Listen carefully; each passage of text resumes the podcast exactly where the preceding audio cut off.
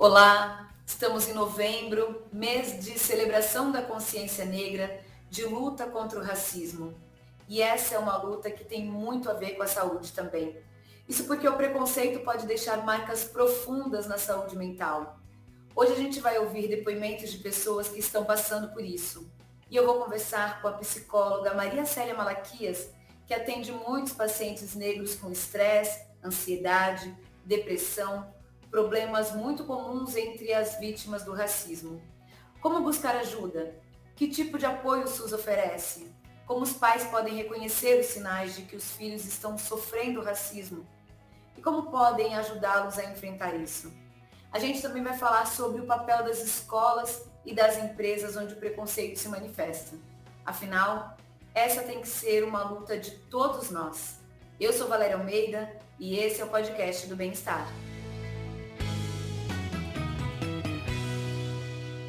Doutora Maria Célia, seja muito bem-vinda. Olá, Valéria. Prazer estar aqui com você, com vocês.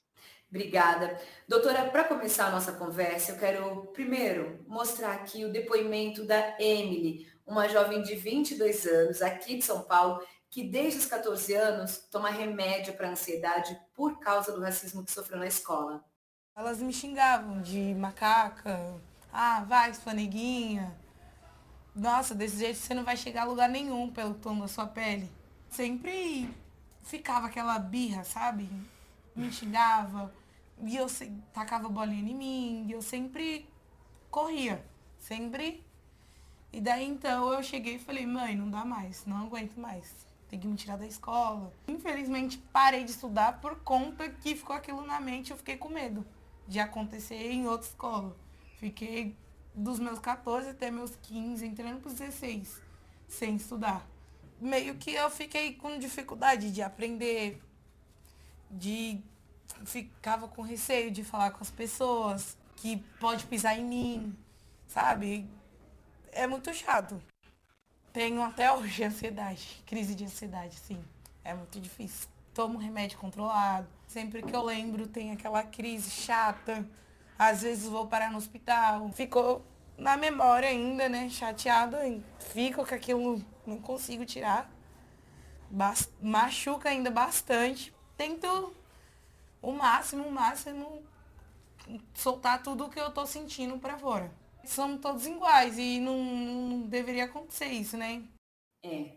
Nós somos da mesma espécie humana, deveríamos ser considerados todos iguais, mas infelizmente as nossas diferenças fazem com que um povo se sinta superior a outro. E isso a gente já na escola vê na infância, na adolescência, o racismo se manifestando, e isso pode deixar marcas muito profundas, como a gente acabou de ouvir aqui da história da Emily, né, doutora? Exatamente, Valéria. É muito triste a gente acompanhar um depoimento dessa forma. Né? Ela está trazendo a dor, o sofrimento psíquico que ela vivencia desde que foi alvo dessa ação racista, dessa violência racista. Somos todos iguais. E como você disse, iguais nas nossas diferenças. A questão é que o racismo que estrutura a sociedade brasileira faz uso das diferenças entre as pessoas, os povos, as raças que compõem esse país, para dizer que uma raça é superior à outra.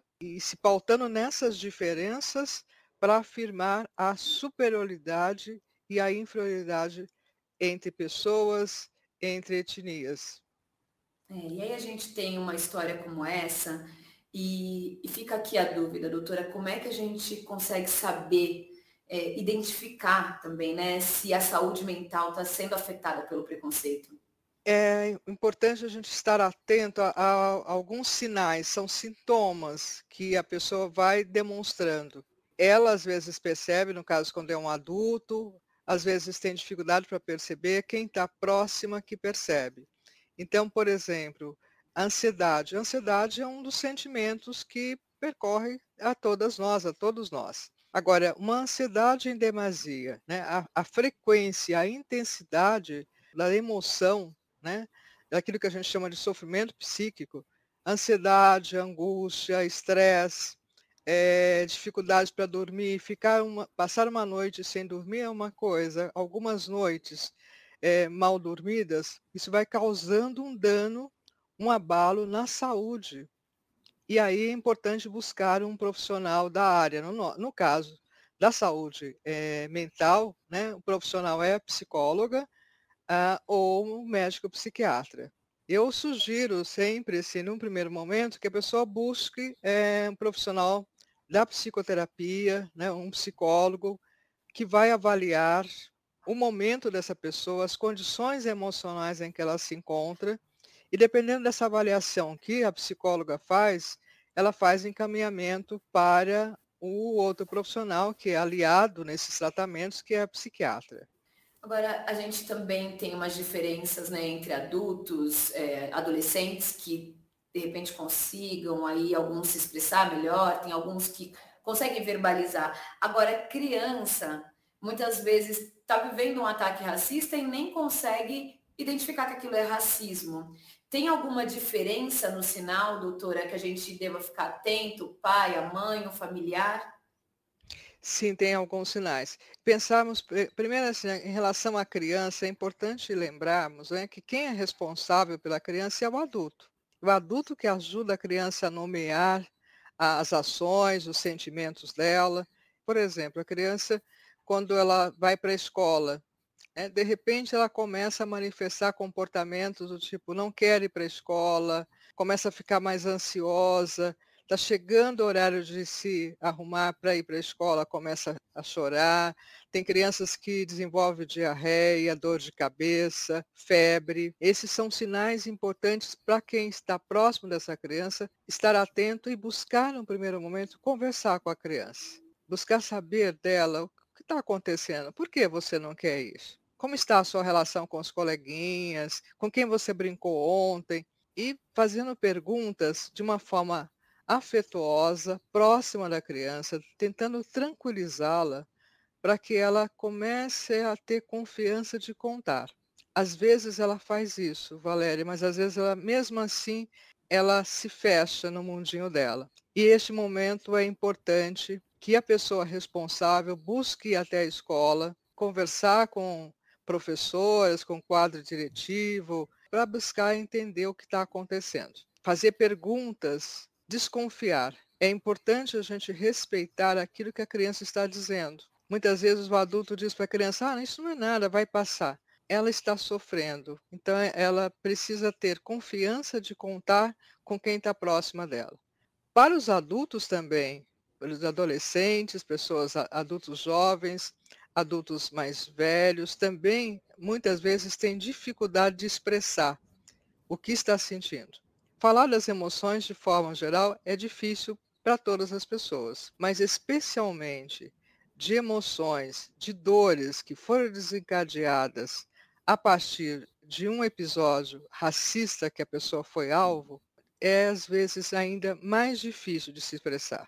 É algo tão complexo que às vezes a pessoa que foi alvo ela começa a se inibir, ficar envergonhada de contar, se sente frágil, se culpa por não ter conseguido reagir, porque muitas vezes, no momento em que recebe a agressão, a pessoa tem dificuldade de reagir. Infelizmente, no âmbito do consultório, o que chega no consultório, compartilhamento dos colegas, são situações que ocorrem a todo momento, sobretudo com jovens negros. Doutora, e como conversar com a criança? Acho que tem alguns sinais corporais que a gente pode é, emitir e a criança percebe que está junto. Por exemplo, você é, buscar ficar na mesma altura que está a criança. Se consegue, ou você sentar numa cadeira, sentar no banquinho, para é, poder olhar para os olhos da criança e permitir que ela também veja os teus olhos. Esse, esse contato físico de proximidade, com toda a intenção de acolher a criança, eu acho que esse é um primeiro momento, Valéria. A criança também ela conta muito do mundo dela através é, de desenho, de contação de história. Então, você poder oferecer papel sulfite, canetinha, lápis, vamos contar uma historinha. Né? Dá para a criança. E ela vai desenhar algo. E depois pedir para ela contar um pouco daquela história, daquele desenho. É incrível como que as, algumas crianças começam rapidamente a fazer algum desenho e o adulto que está próximo olhar, deixa que ela tranquilamente termine esse desenho e vai fazendo perguntas sobre aquele desenho. O que ela desenhou, o que estava acontecendo ali. É, é um jeito das, da criança, muitas vezes, começar a contar para o adulto aquilo que está acontecendo com ela. É, o passo seguinte é ajudá-la a falar um pouco mais. Tem crianças que não contam porque ela tem medo que o adulto vá, o responsável por ela, vá até a escola e ela acha que ela vai ficar ainda mais exposta. Dizer para a criança, olha, papai, mamãe, vovó, titia, é esse adulto, dizer, olha, eu vou com você lá e a gente vai conversar com sua professora, a gente só vai conversar com ela. Fique tranquilo. Isso não é um problema de você, criança, isso é um problema de gente grande, é de adulto. Eu estou aqui para te ajudar e, e proteger. Eu acho que o primeiro passo é esse, Valéria, de acolhimento, de respeito àquilo que a criança está contando, acreditar naquilo que a criança fala. Existe algo, às vezes, no senso comum de, de, do adulto achar que a criança, ah, isso não é nada, não é bem assim, ela está exagerando, ela está inventando. A criança está contando algo dela. Ela, é, dependendo da idade dessa criança, a questão da imaginação, da fantasia da realidade às vezes se mistura. Mas mesmo a fantasia, é, junto com a realidade que essa criança está contando, ela está dizendo muito dela. Tem crianças que não estão mais na fase de fazer xixi na cama. E de repente a criança começa a fazer xixi na cama. Então não é brigar com a criança porque ela molhou o colchão, molhou a roupa de cama e agora vai conversar um pouquinho com ela, vai ver o que aconteceu. Às vezes ela está tão assustada porque a gente está falando de uma ameaça. A criança se sentiu é, insegura, ameaçada, em perigo. Então ela demonstra esse sentimento por meio de comportamentos. Às vezes a criança começa a falar demais. Ela, de repente, fica tagarela demais. Ou, o contrário, ela deixa de falar.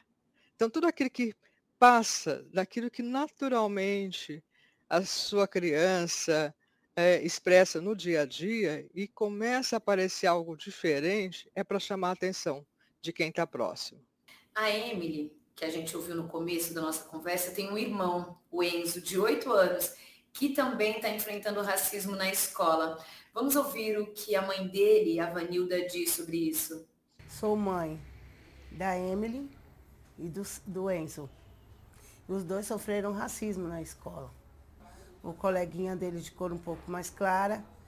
E aí começou a xingar ele, falar que ele era preto, que ele era macaco, essas coisas aí. Não quis voltar mais para a escola, não. Quando ele chega com essas notícias, assim, para mim, é, a gente tenta ser forte ao máximo.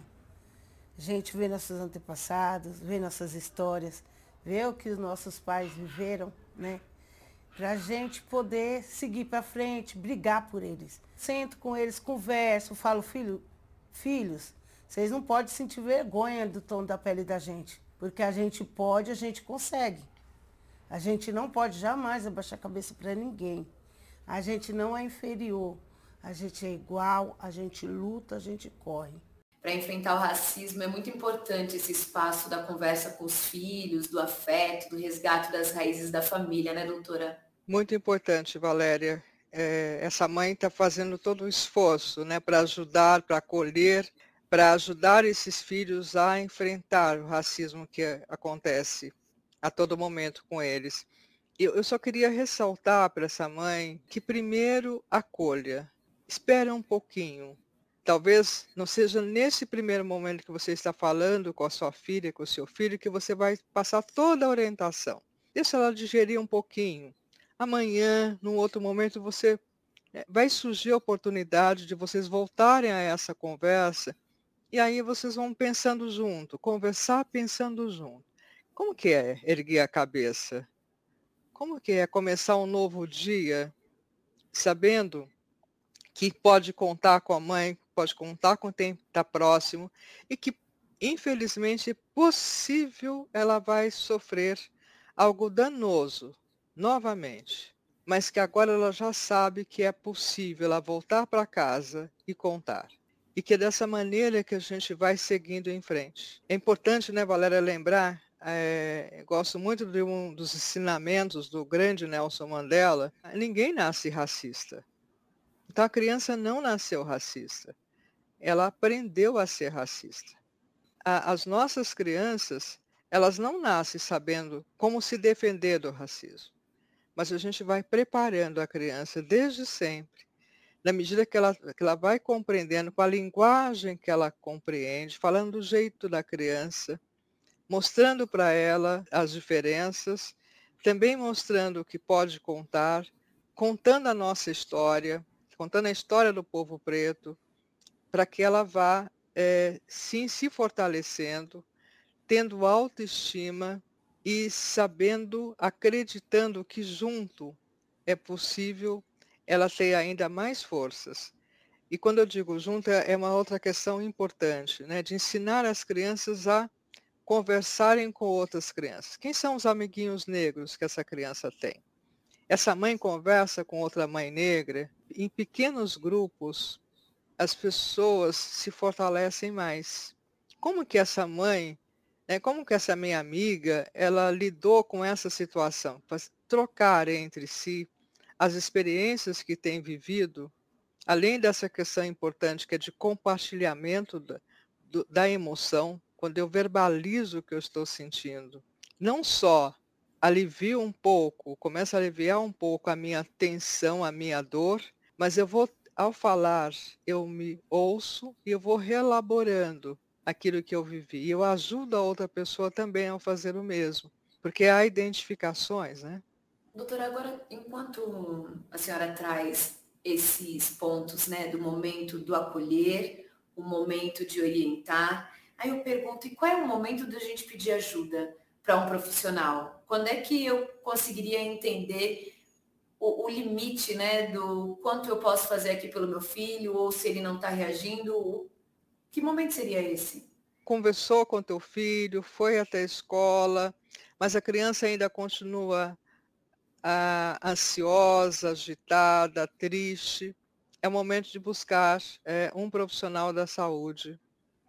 E esse profissional vai ouvir essa mãe, vai ouvir o responsável pela criança, vai ouvir a criança e vai ter condições de avaliar.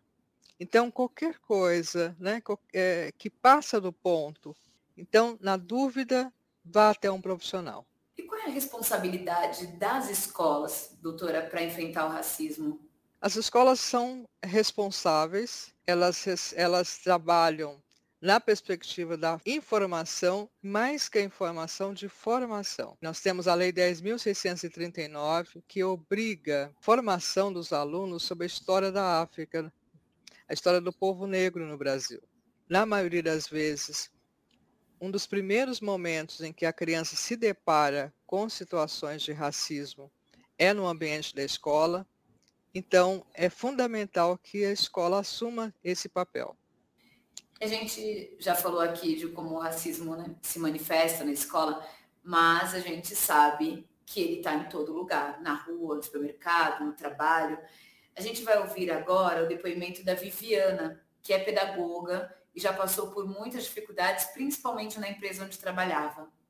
Eu sempre percebi né, o impacto do racismo na minha vida profissional. Eu nunca era tratada da mesma maneira que as pessoas brancas que tinham a mesma função que eu, que ocupavam funções parecidas, cargos parecidos, eram tratadas. Não tinham o bastante que eu fizesse. Né? Era sempre, sempre tinha uma crítica, sempre tinha uma reclamação. E isso começou a ficar muito constante. Até que numa reunião em que só haviam pessoas brancas, eu era a única pessoa negra, né? essa pessoa que era minha chefe na época, ela começou a me agredir. Né? Me agredir, criticar o trabalho que eu tinha feito. E ela não me dava oportunidade de resposta, ela também não me dizia né, o que, que é que ela queria que eu mudasse, ela só queria dizer que eu estava errada. Quando essa conversa acabou, essa reunião acabou, eu desabei. E comecei a ter crise de ansiedade. Meu lado direito ficava todo dormente, eu não conseguia respirar, porque eu sentia dor o tempo inteiro, dor física, dor emocional. Revivia o episódio na minha cabeça. Eu precisei entrar na medicação antidepressivo, né, ansiolítico, porque eu não conseguia entender né, como é que uma coisa tão violenta tinha acontecido comigo. Doutora Maria Célia, o depoimento da Viviana deixa muito claro que das muitas perversidades do racismo, é que a própria vítima passa a se sentir culpada pela violência que está sofrendo, né? A senhora trouxe essa reflexão desse, do perigo que é a, a, gente passar a se sentir culpada, e esse caso é um, um exemplo disso, né? É, é terrível, Valéria. E, e estando em qualquer nível hierárquico, líderes é, sofrendo humilhação, é, liderados sofrendo humilhação. E muitas vezes a gente encontra relatos de empresas que têm um projeto de inclusão de pessoas negras nos seus quadros e às vezes passa uma ideia de que está tudo ok, já está resolvido. Incluiu tem uma cota X de pessoas negras e ela já cumpriu a sua função. Não é isso. A gente não pode perder de vista os danos que o racismo nos atravessa em todos os segmentos da sociedade. Eles chegam no consultório com demandas de estresse altíssimo, de síndrome de, do pânico, de ansiedade, de não conseguir dormir, de ganho de peso, ou às vezes o contrário, de perda de peso, de insônias enorme. E é um trabalho difícil, é, na medida em que ele vai se, esse profissional vai se dando conta da, de quanto está exposto e ainda tem uma questão que é usado é, em termos de ameaça, de que se você não dar conta, você será substituído. E a gente sabe que muitas vezes é, os primeiros profissionais a serem demitidos são profissionais negros existem grupos de profissionais negros que eles têm se organizado para compartilhar as suas experiências no ambiente corporativo. Eu acho isso algo muito importante, porque poder falar entre os seus pares, né, poder trocar aquilo que estão é, vivenciando, as saídas que estão encontrando em pequenos grupos, são possibilidades de enfrentamento para essa situação terrível. Doutora, há o caso da Viviana, né? Hoje ela toma remédios para ansiedade, depressão, faz terapia. E aí é importante a gente dizer aqui, né? Quais são os tipos de ajuda que o SUS oferece, doutora? Tem tratamento, tanto é, psicólogos, psiquiatras, tratamento individual, em grupo, o problema são poucos profissionais para uma demanda enorme. Uh, o SUS deveria dar conta de atender a população é, que precisa. No entanto, a busca desses profissionais é, é longa, muitas vezes a fila de espera é imensa, enquanto isso a pessoa está sofrendo. Eu digo que só não é maior o sofrimento psíquico das pessoas negras no Brasil, porque a boa vontade de profissionais, organizações, e sobretudo do movimento negro, pessoas individualmente que se disponibilizam a atender é, uma parcela, tentando minimizar um pouco esse impacto. A Viviana buscou essa ajuda e com ajuda, olha só a diferença. Eu acho que a mudança que eu fiz na minha vida foi valorizar como nunca estar acompanhada. Né? Ter amigas, amigos, psicólogas, psicólogo, psiquiatra, minha família. Né? Foi essencial, porque foi um período de muito desespero para a minha vida. A gente sabe, né? A gente está vendo aí o impacto dessa da ajuda quando ela está ali, o que como pode ser benéfica, mas a gente também tem outras questões que são importantes, né? E uma delas é, denunciar o racismo, inclusive para a saúde mental de quem está sofrendo essa violência. As empresas também têm essa responsabilidade. E como é que elas podem ajudar a enfrentar o racismo? Nomear né, que aquela situação é uma situação racista, que aquele episódio é racismo, buscar sim é, os órgãos de denúncia é uma outra questão importante né, que a gente está falando, Valéria, eu só queria estar tá ressaltando a questão da, da rede de apoio. A empresa buscar oferecer, é a obrigação da empresa buscar oferecer dos seus quadros é uma rede de apoio. Então, um espaço de escuta e de acolhimento para esses profissionais, entendendo isso como uma política da organização. O falar com quem está próximo, a buscar pares, pessoas que você confia, são meios de fortalecimento. É importante também fazer o uso do registro daquela situação. Se você tiver a oportunidade de registrar, você está ouvindo uma ofensa racista, uma atitude racista, grave isso, porque o racismo é crime, é crime inafiançável e nós temos, pela complexidade é, dessa estrutura do racismo no Brasil, a dificuldade de provar que foi uma violência racista. É grande. Esteja atenta, busque testemunhas, não deixe de chamar, de fazer um boletim de ocorrência, lembrando que é um direito, não é um favor que você está tá buscando. Você está buscando o seu direito de, como cidadã, como cidadão, de ser respeitada. E é importante também entender que a luta contra o racismo não é só das pessoas pretas, é de toda a sociedade, né, doutora? Sim, a luta é de todos nós, de toda a sociedade. A responsabilidade é de todos. Então, é corresponsabilidade. Nós temos um legado de uma estrutura racista é, que é fruto de quase quatro séculos de escravização do povo negro. Um legado que está aí no nosso cotidiano relacional.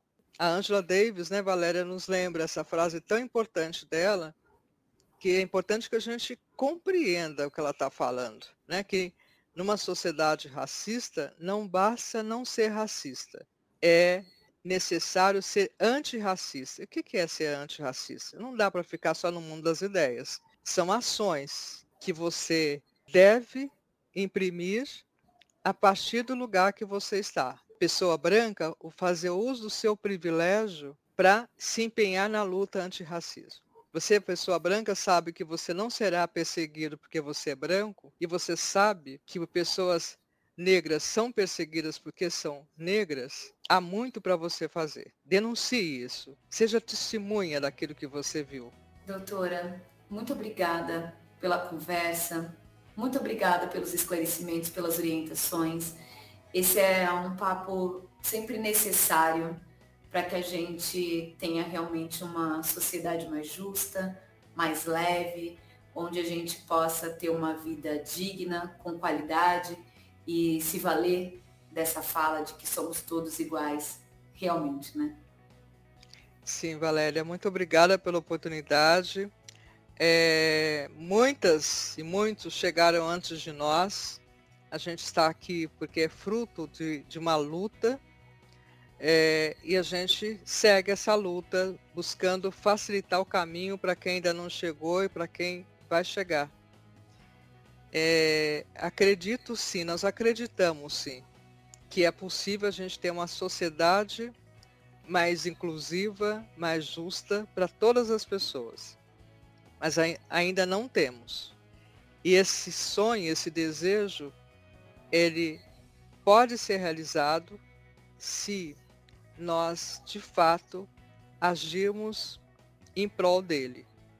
E não dá mais para ficar pensando o que eu vou fazer. Sempre há algo a ser feito. Eu sugiro que a gente possa olhar em volta e começar a fazer. E é por aí que a gente segue, que a gente acredita, né, Valéria? Eu sou é, muito esperançosa de que nós vamos continuar avançando cada vez mais. Claro que a gente tem muito a, a celebrar, avançamos muito, conquistamos muito, mas ainda há muito o que fazer, porque podemos muito mais.